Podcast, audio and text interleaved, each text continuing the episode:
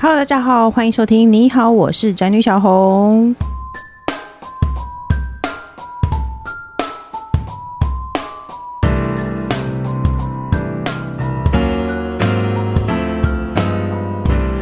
主题是孩子，妈妈，我好想睡饱啊，睡个好觉怎么这么难？是的，我以前年轻的时候完全没有任何的睡眠问题，而且我是一闭上眼睛，头一沾一沾到枕头就会睡着的那种人。大概十五分钟内我没有睡着，我就会觉得完蛋了，我今天一定失眠了。可是到我现在年纪大了，然后再加上生了小孩的关系，我现在才知道。什么叫做失眠？十五分钟根本不算什么，我就会很容易的晚上根本就睡不着觉，然后躺在床上一两个小时都没有睡着。让女人不好好睡觉就会。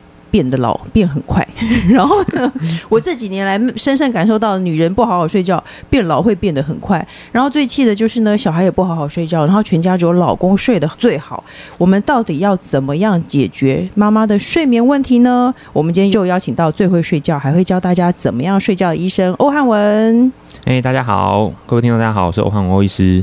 还有另外一集，就是每一集都会出现，而且他不管在哪里，他都可以睡着。我甚至有一次觉得他在公园睡着的工程师。Hello，大家好，我是在哪都能睡的工程师。哎、欸，我们一开场就有提到哦，因为美国研究呢，新手爸妈在宝宝一岁前每晚睡眠至少少了三小时。我我必须要说，应该是新手妈妈，因为不是有一个那个报道指出说，小孩怎么样，爸爸都不会醒吗？嗯。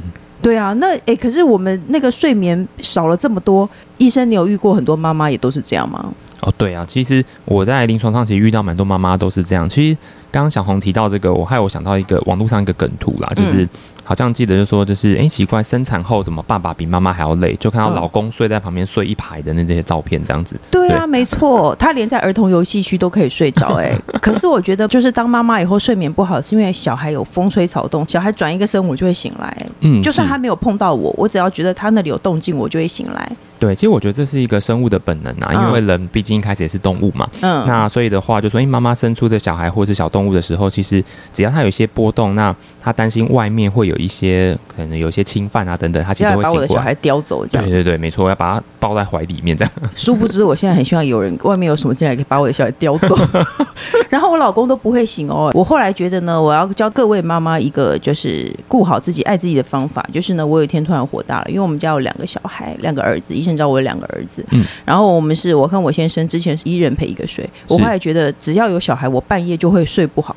我之前没有睡不着的问题，可是我半夜就会一直醒来，醒来有时候就未必睡得回去，所以呢，我就干脆让两个小孩都跟我先生睡，反正他怎么样吵都吵不醒啊。吵不醒啊。对啊，妈妈可以试着这个方法，他怎么样都吵不醒，而且他可以马上入睡，所以我就让两个小孩都跟老公睡，然后就会常常发生我老公把自己盖得很好，包得紧紧的，然后我小孩肚子还露在外面都没有盖被子的情况，就是这样。可是他还是睡得着，所以各位妈妈可以试着让小孩跟爸爸一起睡。那医生，我想请问你哦，就是你有在治小孩好好睡觉这件事吗，因为大人睡不好，通常都是因为小孩的关系啊。嗯，对，其实是蛮多的啦。应该说，我们在治好小孩好好睡这件事，我真的觉得说，真的每个小孩的个性可能都会比较不一样啦。嗯，像刚刚我们提到新手妈妈或是新生儿的话，我们当然是需要花比较多的时间去，嗯，去照顾他。但我觉得之后我们看能不能一开始能够在四到六个月的时候就能训练宝宝，就一定要开始先睡过夜。嗯，好，那。开始睡过夜之后，其实我们接下来该做的事情就是要开始建立一些睡眠的仪式。我不知道大家有没有去做这些事情？嗯，就让我们的孩子们呢，可以开始去感受到说，哎、欸，我妈妈现在或爸爸现在开始要准备让你去睡觉喽。嗯，比如说开始关灯啊，或者是说开始喂他喝奶啦，或者开始盖棉被啊，什么等等之类，这些其实就是一些睡眠仪式的建立，我觉得蛮重要的。嗯，对。那再来的话，我觉得最后一个是说，有些的话就说，因为我们可能没有送他去上学，但是我们白天的话，可能让他想睡就尽量睡。嗯，但话其实小朋友当然随着年纪渐渐增加的话，其实他们能够睡的时间其实也越来越短了，是对，所以也不要让他白天睡太多。结果我常常会遇到有些爸妈就跟我讲说：“哎、欸，我小孩啊，白天都能够睡，就尽量让他睡。那睡了之后呢，就后来晚上完全睡不着，所以其实有点本末倒置。或者说你在午休的时候，就不要让他睡的时间拉太长。嗯，对，要适当的把他叫起来。哎，小孩要睡觉才长得高是真的吗？嗯，对啊，其实这是真的，因为基本上来说的话，我们人体这生长激素它分泌的时间的话，嗯、大概是晚上的十点到凌晨的两点钟左右。哦、嗯，对，所以我们常常会讲一个一句话，什么“咔扎捆咔五米”嘛，嗯、对，那或者说几米多少几寸，其实这些都是说比较早去睡，生长激素分泌的比较规律之后，它其实。小朋友才会长得比较快哦，所以意思是说十点前小孩子你一定要让他睡着。对，没错。哦，哎，那不要管小孩了，那是他的命。像妈妈如果睡不着，我们在补眠，我们晚上都睡不饱，然后我们补眠是有用的吗？嗯，补眠这件事情来讲的话，它其实对于我们身体来讲，其实并没有任何的帮助。啊？对，其实你会常会觉得说，我怎么越补越累？不知道大家会有没有这种感觉啦？是就是我可能拖到了两三点才睡，然后或者半夜一直睡睡醒醒，那、嗯、小孩子好不容易丢去幼稚园之后回家。睡，然后你可能睡个觉，可能中午起来，你觉得你怎么还是那么累？哦，对，所以补眠是没有用的。对，其实补眠其实是比较没有用，它顶多是让你一些精神恢复，但它对于一些身体的毒素排除啊等等，其实我觉得补眠的效果并不大。嗯、哦。刚刚说到睡不着这件事情，那如果像工程师这样到处都能睡，其实是不是也一种病？嗯，基本上来说的话，我们就可以来讲说所谓睡眠障碍的分类。其实大家都想说睡眠障碍应该都是跟失眠比较有关嘛，但是有一种叫东西叫嗜睡症。所以刚刚小红提到的，如果说在那个儿童游戏间也睡得着的话，哇，这个搞不好也是睡眠障碍的问题之一哦。啊，那工程师你怎么说？原来我也是病人，我也是受害者。没有，其实你你应该是要说，只有小孩在身边，你才会想睡，随时随地都想睡吧？嗯，不会，不是。明明就小孩睡着了，或者小孩不在家的时候，你精神都很好，然后一直在开始在打电动，然后看电脑。但是我如果叫你带小孩，你就会睡着。你想解释一下这是什么病症吗？医生，你觉得有这种病吗？带小孩就会睡着，但他不带小孩，他精神就很好，精神很好嘛？对，对，对，我觉得这可能也是一种心理上的问题。这是心理疾病哦，所以你要医生救我，你要看心理医生吗？大家试想一个画面，就是工程师躺在床上，然后医生推着床，我还在旁边说：“请救救我先生，请救救我先生。”因为他得了只要一带小孩就会就会睡着的病，然后睡着的病这是非常严重的病，所以如果你家先生也有这个问题的话，诊所应该会不会受理啦？但为什么我会告诉医生我会讲这个话，诊所不会受理呢？因为其实我说过了，我以前是一个很会睡觉的人，嗯。但是我应该可能从这一年开始，我真的会失眠哦。我是整个晚上都睡不着，而且我白天会累，但是只要晚上躺在床上，我的心跳就会变得，我就会觉得很大力，像在打鼓那样咚咚咚的，心跳很大力，然后我就真的睡不着觉。嗯哼哼，我就因此翻了很多文献，因为我已经自我诊断，然后我就判断我自己的诊断是我一定是更年期了。更年期，因为很多人都说更年期会睡不着啊。是不是医生有这个道理，对不对？然后呢，我就去挂妇科，是，我就跟医生说，我都睡不着，我一定是更年期了。他就说，你月经有来吗？我说有，可是我还没说可是，他就直接开了安眠药给我说，你你回去吃安眠药。医生，难道更年期不可能吗？更年期的话，如果你还有规律的月经的话，基本上不太可能是一个年期啦。可是那个，我就查了文献，他说人的身体在准备更年期的时候，就会有更年期的症状。嗯，是，应该是说我们大概人其实大概在过了三十五岁之后，尤其是女性啊，嗯、那。过了三十五岁之后，就我们卵巢的功能开始逐渐下降。嗯，那身体呢有一个荷尔蒙叫做黄体酮，那它下降的幅度又会比我们俗称的雌激素、女性荷尔蒙又下降更快。嗯，那黄体酮其实它有一种安定脑部的作用。是对，所以的话，因为如果你黄体酮下降的快，嗯，是安定脑部的对安定脑部的作用哦。对，你为什么硬要插话？嗯，你在很奇怪的地方硬要插话，你是想要有点歇斯底里？你说我吗？没有没有没有没有。哎、欸，那黄体酮是买得到的吗？黄体酮是买得到啊，可是通常我们就只有在更年期的女性才会开始开给她服用这样。那他一定工程师他听到他一定会去药局，又跑到药局去，一是黄体酮要磨成粉，然后加到我的饮食当中，没错，这样子精神就会比较比较不会歇斯底里，是这样吗？嗯，应该说它在大脑的话会有种安定脑部的作用嘛，它叫一个东西叫做 GABA。那 GABA 其实就是让我们大脑可以有抑制的功效，所以它也会让你想睡。所以更年期的女性其实就是黄体几乎都快没有了，所以她开始就会睡眠品质就会开始变差，这样子。哦，哎，因为我我因为我又 查了文献，他是说你准备的时候你就会有这些症状，等你真正更年期的时候可能就不会了。可能个对更年期的话，因为其实我们的身体其实很聪明的，其实他自己会去适应。哦，那其实还有另外一个现象会让我们身体的黄体酮被偷走，嗯，其实就是一个压力太大的现象。哦，对，因为其实他们荷尔蒙的原料其实都是一样的，嗯、但是如果当我们身体处于一个相当大的压力的时候，压力就会去选择他去做什么荷尔蒙。嗯，他就觉得说，因为我现在保命都来不及，但就是去对抗压力啊，那生殖的事情他就不管，嗯、所以他就把，譬如说像是黄体酮，它这些分泌量就会下降。嗯，所以有些人是因为他身体的压力荷尔蒙去偷走你的黄体酮，所以他让你睡不好。嗯、所以我觉得你搞不好是压力太大。我可是我没有，我是真的没有压力，真的没有压力吗？对啊，嗯、我真的没有压力，所以我才会研判是更年期。所以我常会说，没有压力的话，我们会去剖析一下，说你到底是内在还是外在的压力。嗯，我们常在提到压力，你什么工作、生活、家庭啊，嗯、然后小朋友啊等等之类的。嗯，但有很多是一个所谓的内在压力。嗯，其实只要身体有在发炎的话，它其实就是一个内在的压力。譬如说肠胃道不好，哦、嗯，对，那或者一些营养。失调等等，其实这些都是一个内在潜在的一个发炎因子。有哎、欸，我我们刚刚都忘了说，医生其实他今天是要来宣传他的书的，因为他书里也有说到说，其实有时候肠胃不好也会睡不着。对，其实造成睡不好的原因其实超级多的啦。嗯、那那当然说，因为现在的话，我们刚刚可能觉得说，因为反正就睡不好，我们就拿个安眠药去吃。但是我们还是会觉得说，去找出身体里面真正睡不好的原因到底在哪边呢？嗯，那像我们刚刚提到肠胃道的失眠，其实这个是一个。嗯，应该是说，大家可能想不到，想说脑跟肠之间到底有什么关系？对，那其实现在就发现说，哎、欸，好像真的有些关联呢。有脑肠轴，对不对？对，一个脑肠轴。那其实呢，像我们身体里面呢，我们会想要让我们身体想睡觉的一个东西叫褪黑激素。嗯、哦，对，有有很多老人会吃，会吃嘛，对不对？嗯、那其实褪黑激素是我们身体里面本来就会分泌的荷尔蒙。嗯、那它的几个前身呢，其实是所谓的血清素。嗯。嗯那血清素这个东西，其实有百分之七十都是从肠道分泌的。嗯。所以如果你肠道不好，哦分泌的就少，褪黑激素就做的少，嗯、所以你就会难睡。哦、那可是我到底要怎么知道我是因为什么原因而睡不着呢？嗯，其实基本上来说的话，我们可能就会去帮你做一些检查，譬如说你可能是自律神经引发的失眠，那、嗯、我们可能就去帮你做一些自律神经的一些检查。嗯，那再来的话，肠胃道的话，我们可能就会看看你的肠胃道菌虫啊等等。像最近坊间有些益生菌就说，哎、欸，吃了一些益生菌，心情就会变好，然后也会变好睡。那其实那个可能就是去跟肠道菌虫会有些关联性。吃益生菌心情变好实在是太奇怪了，哎、是嗑药了吧？对，嗑药没有。那再来的话，还有一部分就是说，像是一些营养失调，因为像有些人的话，他就是说在那个渐进更年期的时候啦，嗯、那除了荷尔蒙失调，我们可能要去做一些检查之外，那有一个现象叫腿部凝症，就比如说他半夜的时候，他的腿会一直抖来抖去。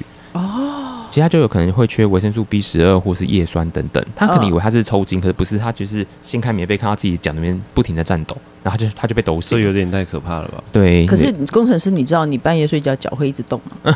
我我会抽一下，我会抽一下。他会一直搓搓搓脚。可是医生的描述是一直抖，哎，一直抖。对。然后不知道，自己并不知道。自己并不知道。那如果你醒来了，然后你已经起来了，然后你就会发现自己的腿还在一直抖。对，你就会以为是不是有一个神秘的力力量在牵引着他在那边乱抖？一定是啊。就不是，其实是有可能，所以睡不饱原因真的非常的多，真的非常的多啦。对，那还有些人是因为可能体型过度的肥胖，那可能一些睡眠呼吸中止症，常常打呼的。如果你身边人有在常常打呼的话，就要特别注意一下。对哦，哎、嗯欸，那其实因为现在有很多广告，他说就是中年的妇女要补充镁，嗯，就是好多。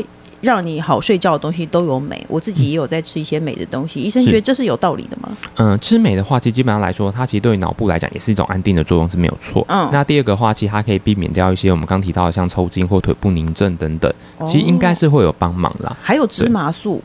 嗯，芝麻素的话，其实它也是提供个脑部安定的一个讯号啦。嗯、对，嗯，这个东西你可能会发现，诶，你旁边邻居说他吃的这个东西会有效，会睡得着，但是拿给你吃就没效。对，对，所以其实每个人真的睡不着，原因真的是不太一样。哦，所以你吃这些都没有效的话，嗯、就代表不是因为这些原因，对，就没有对症下药的意思。对，就没有对症下药。对，可是到底哪一个诊所会好好的接受一个人？他说我没有原因的失眠，你要就要做全身性的大检查。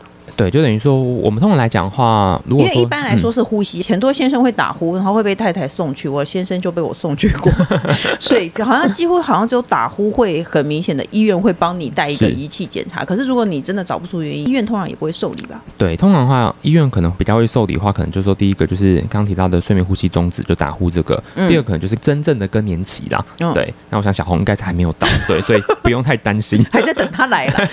目前呢，没有，我们叫第二次青春期的。还没到哦。对，那那所以的话，基本上其他原因的话，那可能大部分医师都觉得说，你就是自己想办法去放松心情啊，等等之类的。我们刚刚话说回来，像有些人除了肠胃道菌虫之外，其实有些人也会因为胃食道逆流睡不好。有，刚刚医生有说，因为我也是被医院检查出来说我胃食道逆流，嗯、但我一点感觉都没有。对，因为有时候胃食道逆流的话，它其实不一定是传统的火烧心的症状，它可能是逆流到喉咙，有时候会不停的咳嗽，或者说你在讲话的时候可能会觉得，哎、欸，不定时要轻痰啊，或者说你讲话会觉得说，那好像声音很容易沙哑等等，其实这些都有可能是因为胃食道逆流。嗯，那所以有时候我们吃饭，比如吃晚餐到睡睡觉的之间，大概只差两三个小时的话，其实。这时候非常容易引发胃食道逆流，你反而也会不好睡。哦，真的哎，我跟你讲，我老真是人类最大的敌人呢。我年轻的时候觉得吃饱就去睡觉真的是太快乐，吃完饭以后就躺着很舒服。可是我现在觉得吃完饭就躺着，食物就会一直往外跑，对不对？现场有一个老人，是不是？他一直用理解的眼光看着我。所以，如果你现在还是可以吃饱了以后就去睡觉的话，就代表你是一个非常健康的年轻人。要不要考虑一下我的做法？什么？坐着睡。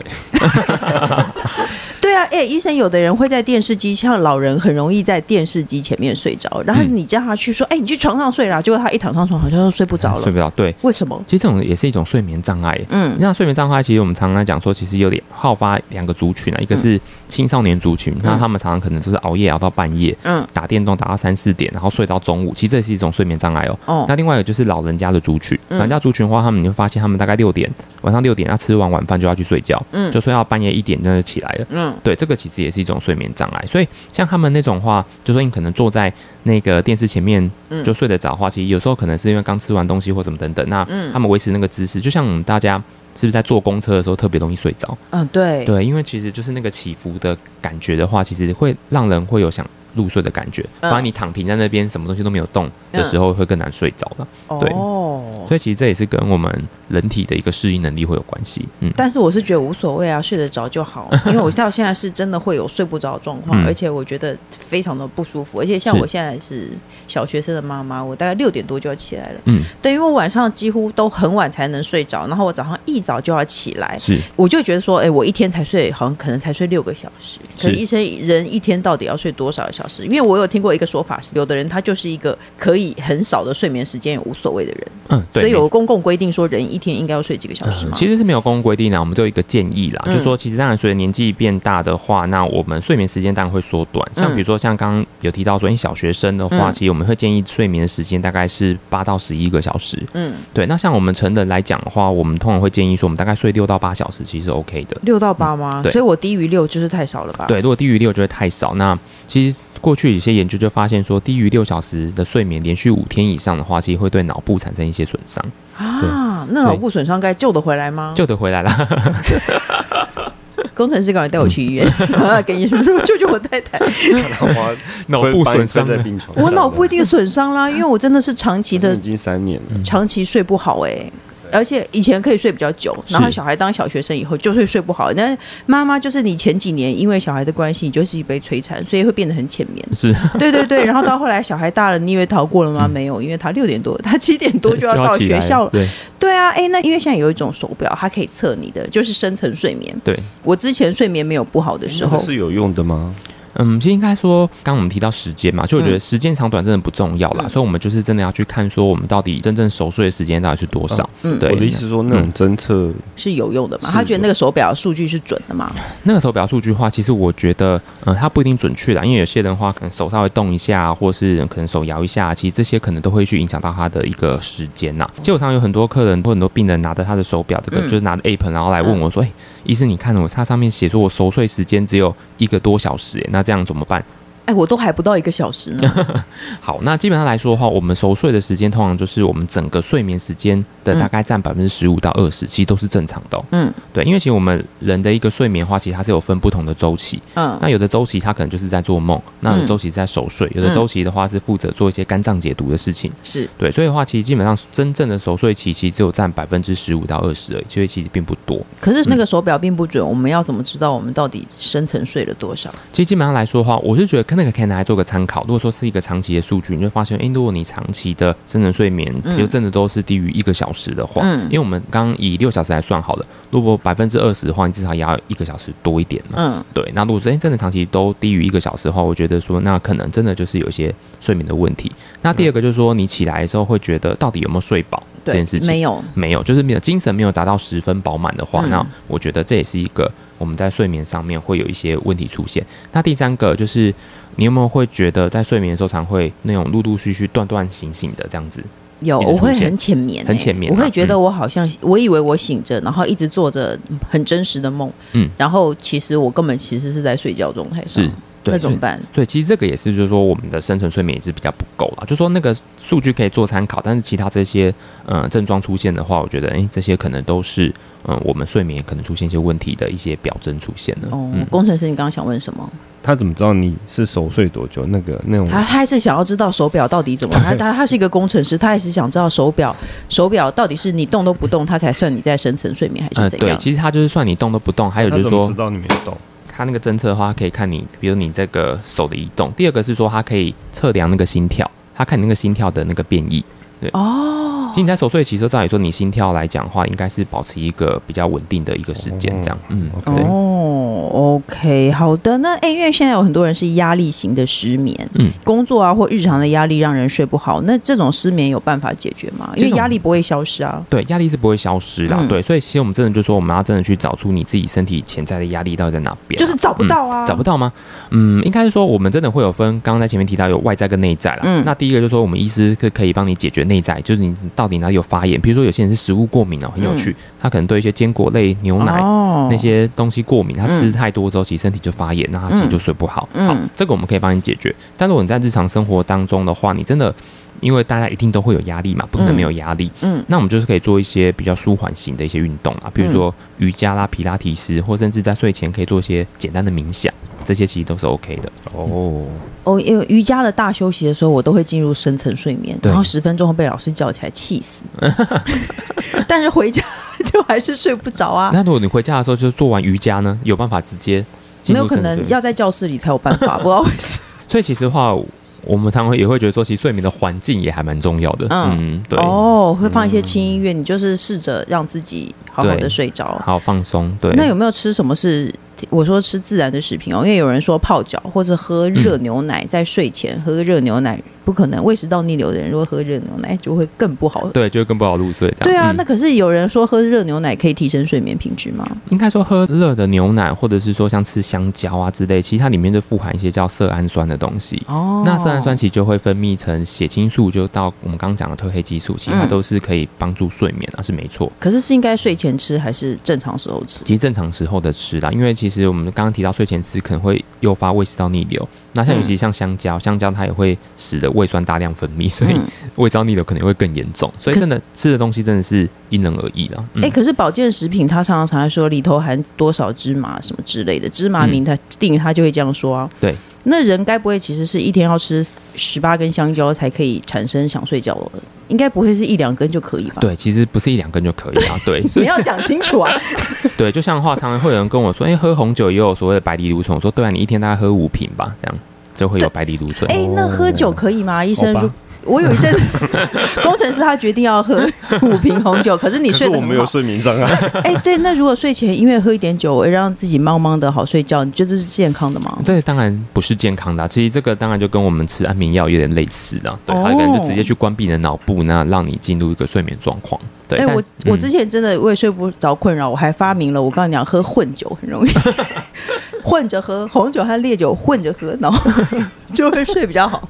这样不行吗？对，这样的话我们还是不太建议哦。因为现在失眠真的很多。如果像我这样靠着喝酒或者是药物，像比如说医医生会开，好可怕。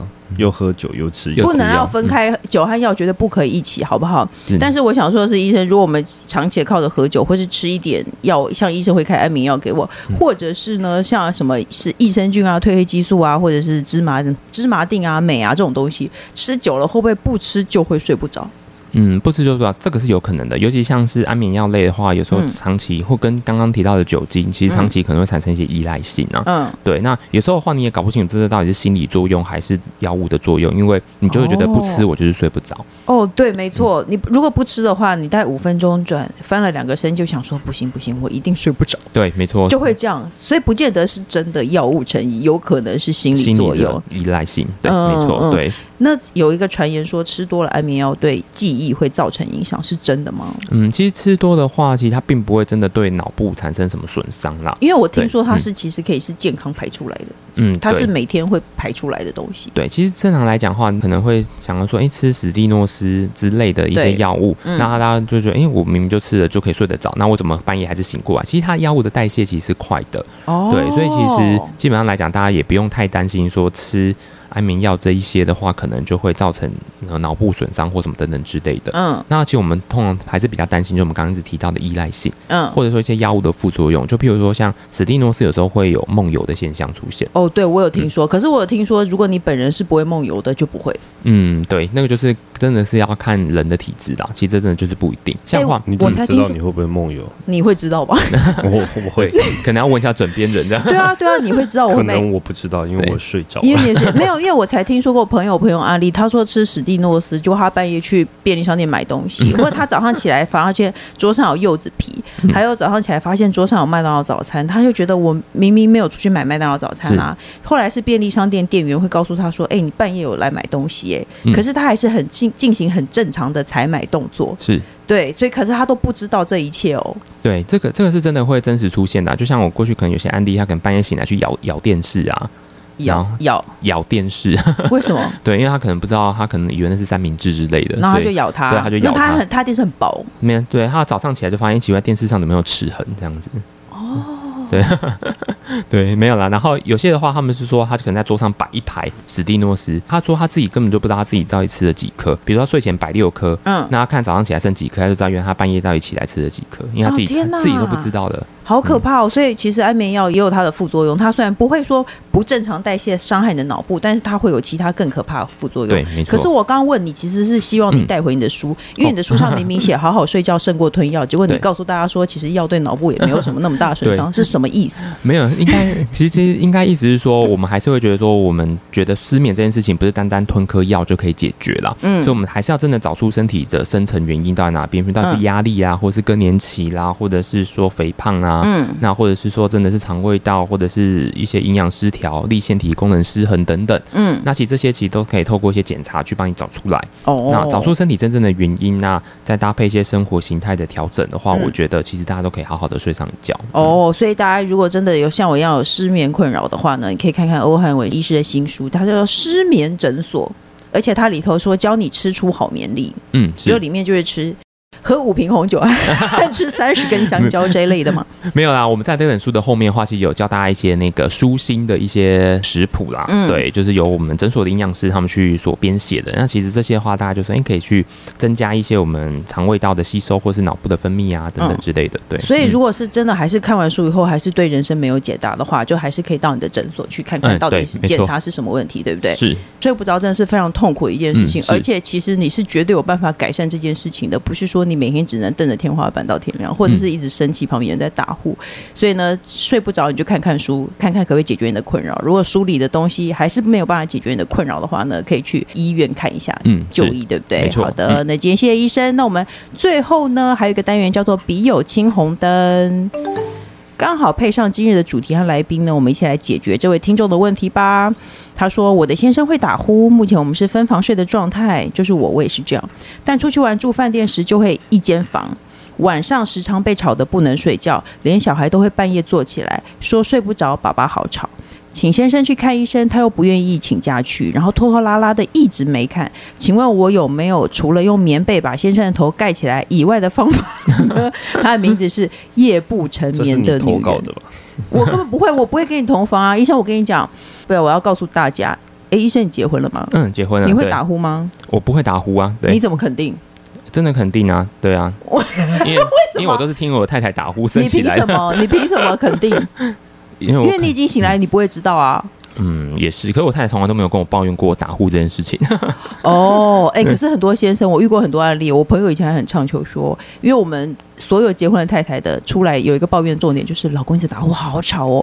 我有一个朋友只要不会打呼的男朋友，他也跟我们畅求说，我男朋友都不会打呼，哎，结果他结婚以后就开始打呼嘞。那怎么办？那怎么办？对，我通常都觉得说，可能开始打呼的话，我们真的要担心一些呼吸道方面的问题啦。而且打呼很可怕，打呼如果是规律的，嗯、你不会怎样。可是很多人打呼会，工程师也会这样，然后我就会吓死哎、欸。嗯、那怎么办？其实我发现有很多打呼啊，其实很多都是跟食物过敏有关系。其实食物过敏它会造成鼻塞，所以在鼻塞的时候的话，那你就会只能。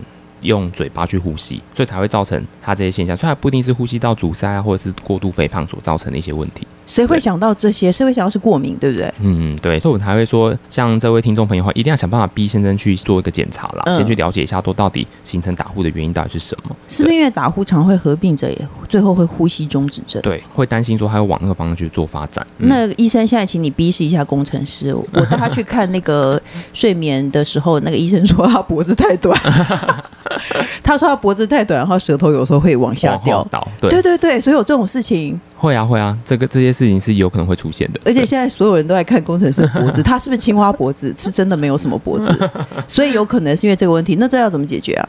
哇，这个的话，其实我们就等于说是可能跟角度问题有关系，所以可能会改变一些枕头啦，比如枕头的高低啊等等之类的，让他呼吸道可以保持畅通。哦，所以饮食或枕头都可以改善。对，没错。哦，哎、嗯，那其实像我，我可以提供给这位太太，我如果出去住饭店哦，我跟你讲，花钱可以解决很多事情，钱其实是真的可以买到快乐的。我住住 饭店，我觉得尽量选有客厅的，然后就要睡在客厅。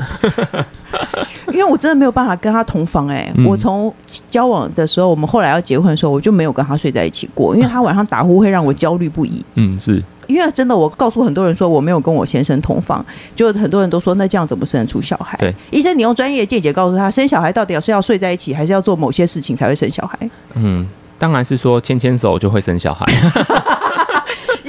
比较淳朴，因为牵手就会不小心生出来。对对，对，不管怎么样，生小孩都跟你们晚上有没有睡在一起，不见得有很大的关系。没错，对，不是不见，是真的没有，真的没有关系。对啊，想生小孩还是可以的，然后你也可以在比较危险的日子里 牵牵手，这样子才会生小孩。跟你们夫妻有没有同床是没有关系。那工程师，你可以告诉大家说，夫妻不同床会感情不好吗？怎么会呢？我现在还可以感受到工程师眼里只有我。